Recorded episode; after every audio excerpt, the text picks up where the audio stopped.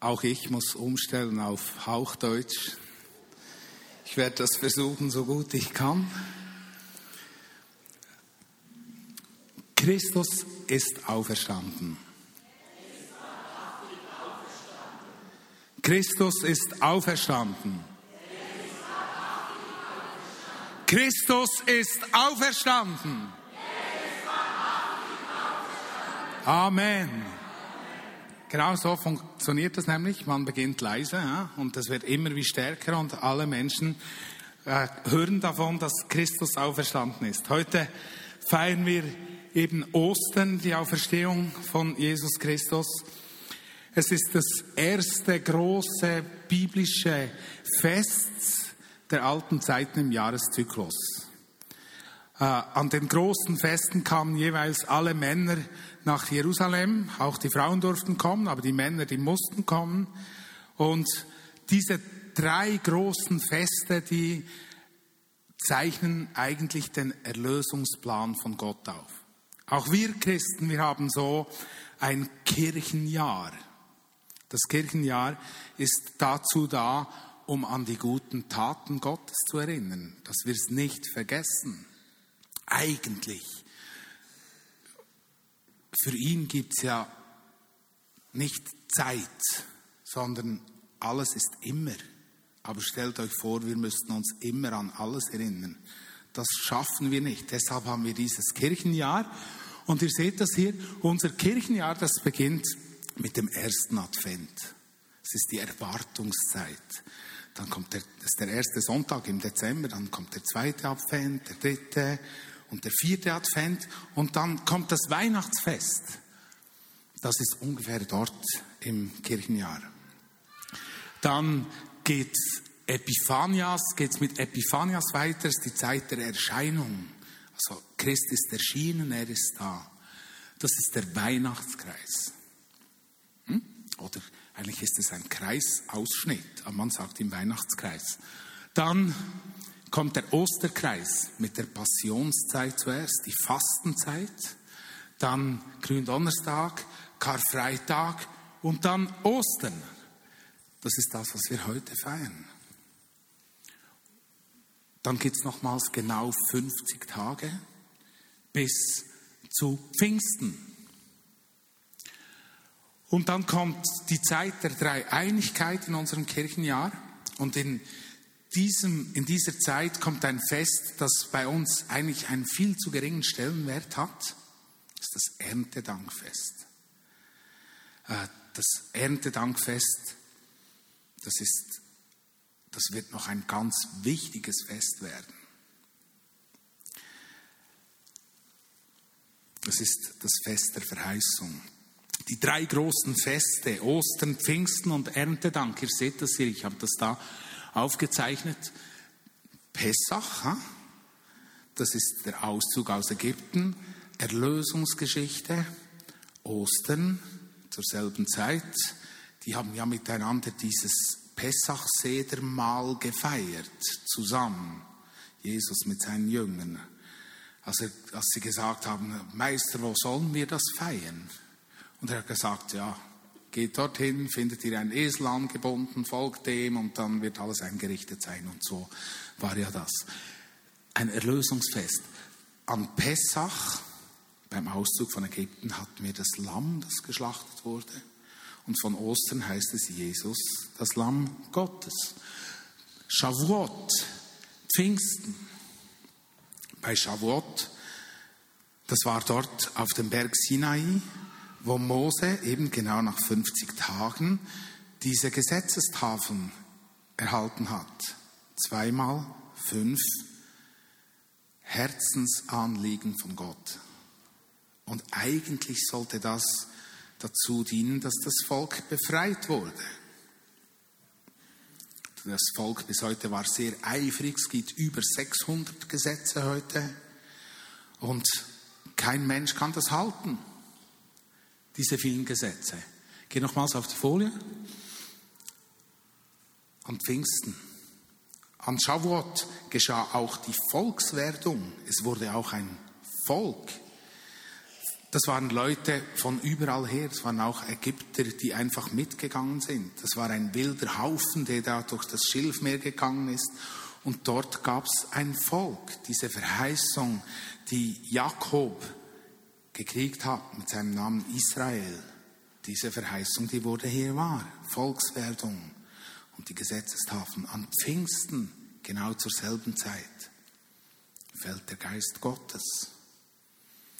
Und es heißt, und das Gesetz, das wird den Menschen ins Herz geschrieben werden durch den Geist Gottes. Und zuerst war es die Volkswerdung und jetzt ist es die Krippe, der Ursprung der Gemeinde am Pfingsten. Seht ihr, das hängt alles zusammen. Das war alles schon vorbereitet. Das war schon durchdacht, wie die guten Werke, die wir tun, die sind auch schon vorbereitet. Das war alles schon vorbereitet. Wir können Ostern verstehen, wenn wir Pessach verstehen, wenn, die, wenn wir die Erlösungsgeschichte, den Auszug aus Ägypten verstehen. Deshalb feiern wir Pessach Sederfeier in den Häusern. Einige von uns haben das gefeiert, diese Liturgie wo wir daran denken, was Gott Gutes getan hat und wie er sein Volk erlöst hat und aus Ägypten herausgeführt hat. Dann Erntedank, Sukkot, Erntedank. Das war die Verheißung fürs neue Land. Das hat sich dann erfüllt. Die sind dann über den Jordan gegangen oder durch den Jordan und das hat sich erfüllt. Im neuen Bund hat sich das noch nicht erfüllt. Das ist das zweite Kommen von Jesus. Ihr seht, mit Ostern hat sich Pessach erfüllt, mit Pfingsten hat sich Shavuot erfüllt, mit Erntedank wird sich Sukkot erfüllen. Das zweite Kommen. Es ist diese Verheißung, die wir tragen. Wenn wir zurückgehen nach, zu Pessach und Ostern, Ah, das ist die größte Erlösungsgeschichte. Es ist die Wiege des Christentums. Jesus wurde gekreuzigt, begraben und ist am dritten Tag von den Toten auferstanden, wie wir das gesungen haben in diesem Lied. Es ist ein Erinnerungsfest und ein Erlösungsfest. Eigentlich ist es etwas wie unsere God-Stories, die wir erzählen. Wir erinnern uns, wir erinnern uns daran, wie gut Gott ist. Wir erinnern uns daran, was, gut, was er Gutes tut. Das sind die großen Erinnerungsbögen hier, diese Feste. Äh, Ostern. Und Gott sagt, spricht auch zu Mose und sagt im 2. Mose 13 und 14, 13. Äh, Kapitel, 14. Vers, dort heißt es, wenn eure Söhne eines Tages fragen, was dieser Brauch bedeutet, dann erklärt ihnen, der Herr hat uns mit starker Hand aus der Sklaverei in Ägypten befreit. Und genau dieses Fest hat Jesus mit seinen Jüngern am Vorabend gefeiert. Jesus hat all diese Feste gefeiert mit seinen Jüngern. Und es ist nicht Zufall, wurde das Abendmahl in der Passawoche eingesetzt. Jesus ist an die Stelle des Passalammes getreten. Als einzigartiges Opfer. Da braucht es nicht immer wieder neue Opfer. Ich erinnere euch daran, das Lamm das stellvertretend gestorben ist. Die Priester haben die Hände auf das Lamm gelegt, als Zeichen symbolisch dafür, dass die Sünde auf das Lamm geht und das Lamm musste sterben für die Sünde, die der Mensch gemacht hat. Und Jesus hat sich ganz hingegeben für all die Menschen damals, für die, die gekommen sind und für uns und für alle, die noch kommen werden, als Lamm Gottes. Sein Blut ist das Zahlungsmittel für unsere Erlösung. Sein Blut ist das Zahlungsmittel für unsere Erlösung. Wenn man mit Jesus gehen will, dann muss man etwas von dem verstehen. Man muss verstehen, dass nur durch seinen Tod stellvertretend für mich ich das Leben haben kann. Das muss man verstehen. Man muss nicht viel verstehen, aber das muss man verstehen, das muss man begreifen. Johannes, der Täufer, hat im ersten Kapitel, findet ihr das, im 29. Vers, hat das schon erkannt. Johannes der Täufer hatte so eine prophetische Ader, nicht nur in seinem Sprechen, aber auch in seinem Handeln. Ein verrückter Typ, hat so Heuschrecken gegessen und hat sich äh, speziell gekleidet. Er hat gesagt, seht, das ist Gottes Opferlamm, das die Sünde aller Menschen wegnimmt. Ich weiß nicht, wie es Johannes ging. Vielleicht erschrak er, als er sich, als er sich das Sprechen hörte. Es ist noch satt, wenn jemand kommt und man sagt, das ist das Opferlamm und jeder versteht, was ein Opferlamm ist, das wird geschlachtet, das die Sünde der Welt wegnimmt. Wenn wir jeweils die Sederliturgie feiern, das, was Jesus mit seinen Jüngern gefeiert hat, dann haben wir eben auch unter anderem Brot oder Matzen und wir haben vier Becher, die wir trinken. Jetzt hört mal zu, was Jesus sagt. Jesus ist das Brot des Lebens. Johannes 6, 47 bis 51. Ich sage euch die Wahrheit. Wer an mich glaubt, der hat jetzt schon das ewige Leben. Ich selbst bin das Brot, das euch, dies, das euch dieses Leben gibt. Eure Vorfahren haben in der Wüste das Manna, das Brot vom Himmel gegessen und sind doch alle gestorben. Aber hier ist das wahre Brot, das vom Himmel kommt. Wer davon isst, wird nicht sterben. Ich bin dieses Brot, das von Gott gekommen ist und euch das Leben gibt. Jeder, der dieses Brot isst, wird ewig leben.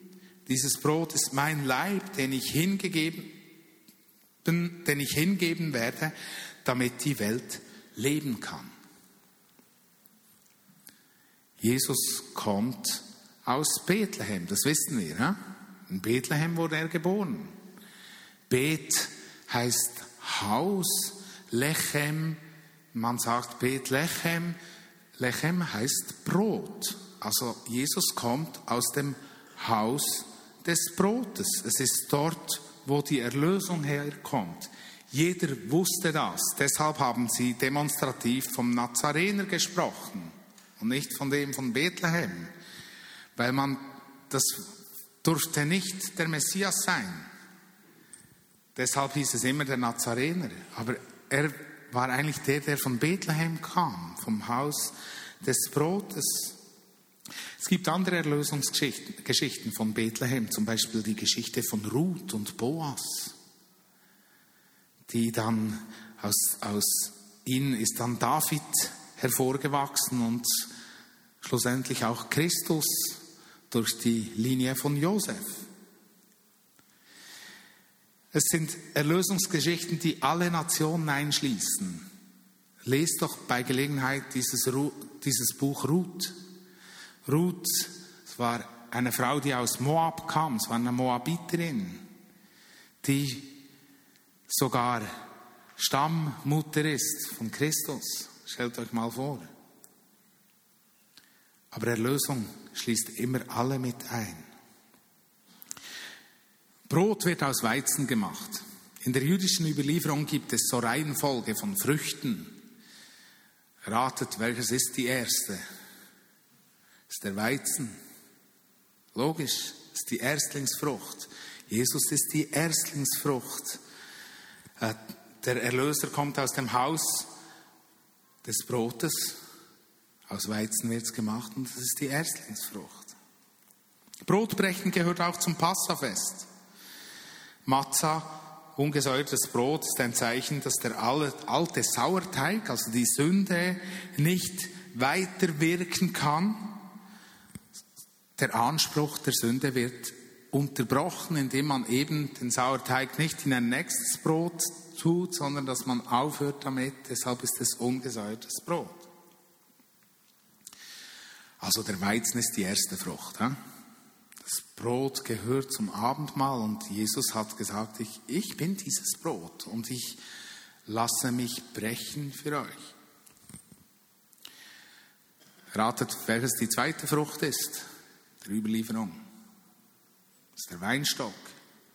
Der Weinstock ist die zweite. Es gibt ganz viele Reihenfolge. Die, die dritte ist auch noch interessant, dann die Olive. Da gibt es Öl daraus. Hm? Der Leuchter wurde gefüllt. Dann kommt die Feige als vierte und, und so weiter.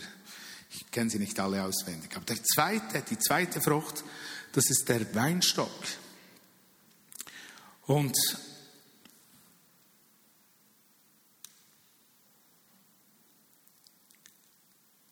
im Sedermahl haben wir ja vier so Becher, die wir trinken. Und als wir uns mit dem Abendmahl auseinandersetzten, haben wir so vier Bedeutungen, vier Schwerpunkte herausgefunden, was das Abendmahl bedeutet.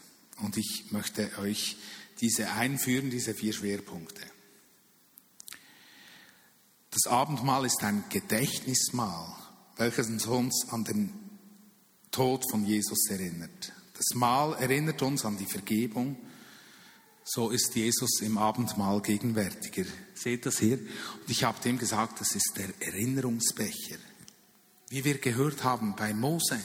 Gott hat gesagt, erzählt's euren Söhnen, behaltet diesen Tag in Erinnerung. Heute werdet ihr aus der Sklaverei befreit. Heute kommt Erlösung. Der Herr führt euch mit starker Hand hinaus.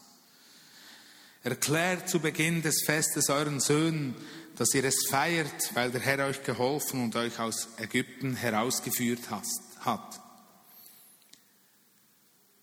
2. Mose 13 findet ihr das diese Einführung, erzählt es weiter. Und auch Jesus hat gesagt, hey, erinnert euch, in Lukas 22, 9 lesen wir, er nahm das Brot, er dankte Gott dafür, teilte es und gab es ihnen mit den Worten, das ist mein Leib, der für euch hingegeben wird. Feiert dieses Mal immer wieder und denkt daran, was ich für euch getan habe, so oft ihr dieses Brot esst. Ein Gedächtnismahl. Wir erinnern uns daran, dass wir es nie vergessen. Das Abendmahl ist aber auch ein Vergebungsmahl. Es lässt uns die Vergebung unserer Schuld erleben. So sicher, wie wir Brot und Wein zu uns nehmen, so sicher ist die Vergebung Gottes für uns. Ihr könnt euch erinnern, beim Auszug aus Ägypten mussten sie mit einem Isopast die Türpfosten anstreichen und der Engel, der Todesengel, ging dann vorbei an ihren Häusern und ihre Erstgeborenen mussten nicht sterben. Das Blut, das schützt. Und in Lukas 22, 20 lesen wir, nach dem Essen nahm er den Becher mit Wein, reichte ihn den Jüngern und sagte, dies ist mein Blut, mit dem der neue Bund zwischen Gott und den Menschen besiegelt wird. Er wird für euch zur Vergebung der Sünden vergossen. Das ist ein Vergebungsmahl. Es bedeutet aber auch, dass wir Vergebung leben, auch untereinander unser Leben in Ordnung halten und den Menschen, die an uns gefehlt haben, Vergebung zusprechen. Erinnert euch, Jesus lebte zu einer Zeit, als man opferte, als man Opfer darbrachte. Mit allen Menschen, mit denen er zusammen war, die haben das gemacht, die haben Opfer gemacht. In Matthäus 5, 23, 24 lesen wir, das ist in der Bergpredigt, wenn du eine Opfergabe zum Altar bringst, spricht Jesus, und dir fällt plötzlich ein, dass dein Bruder dir etwas vorzuwerfen hat, dann lass dein Opfer am Altar zurück, geh zu deinem Bruder und versöhne dich mit ihm. Erst danach bring das Opfer bring Gott dein Opfer dar. Es ist auch wichtig, dass wir untereinander vergeben. Wenn wir das Abendmahl nehmen, das stimmt. Es ist die Zusage der Vergebung und gleichzeitig, dass ich loslasse, dass du loslässt, dass wir niemandem etwas zurückhalten.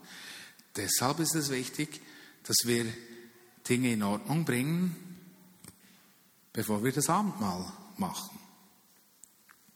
Nehmen, zu uns nehmen. Wir haben gehabt das Gedächtnismahl, das Vergebungsmahl und jetzt das Gemeinschaftsmahl. Das Abendmahl ist kein Gemeinschaftsmahl. Jeder, der sich seiner Bedürftigkeit vor Gott bewusst ist, ist zum Abendmahl eingeladen. Hört ihr das? Jeder, was braucht. Und das ist ein Geheimnis. Das ist ein Geheimnis in der Nachfolge. Jesus hat nie Helden gebraucht. Er hat immer nach Menschen geschaut, die ihn gebraucht haben. Jesus, ich brauche dich.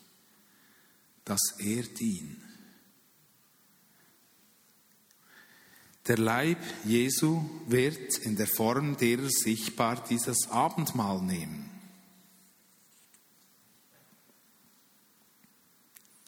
So ein Gemeinschaftsbecher könnte man sagen. Ist fast wie Pfingsten etwas. Ha? Volkswerdung, Wiege der Gemeinde, das Miteinander. Yeah.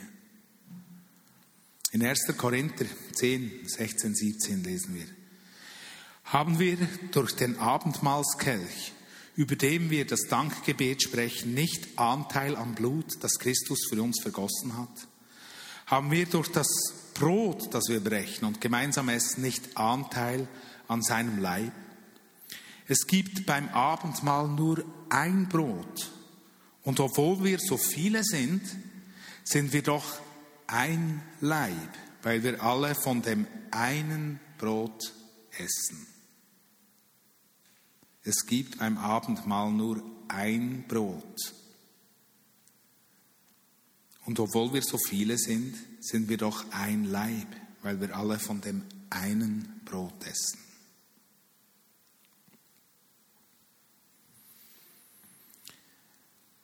Das Abendmahl ist auch ein Hoffnungsmahl. Jetzt waren wir ein bisschen bei Pfingsten, jetzt gehen wir weiter zu Erntedank. Das Abendmahl ist ein Hoffnungsmahl.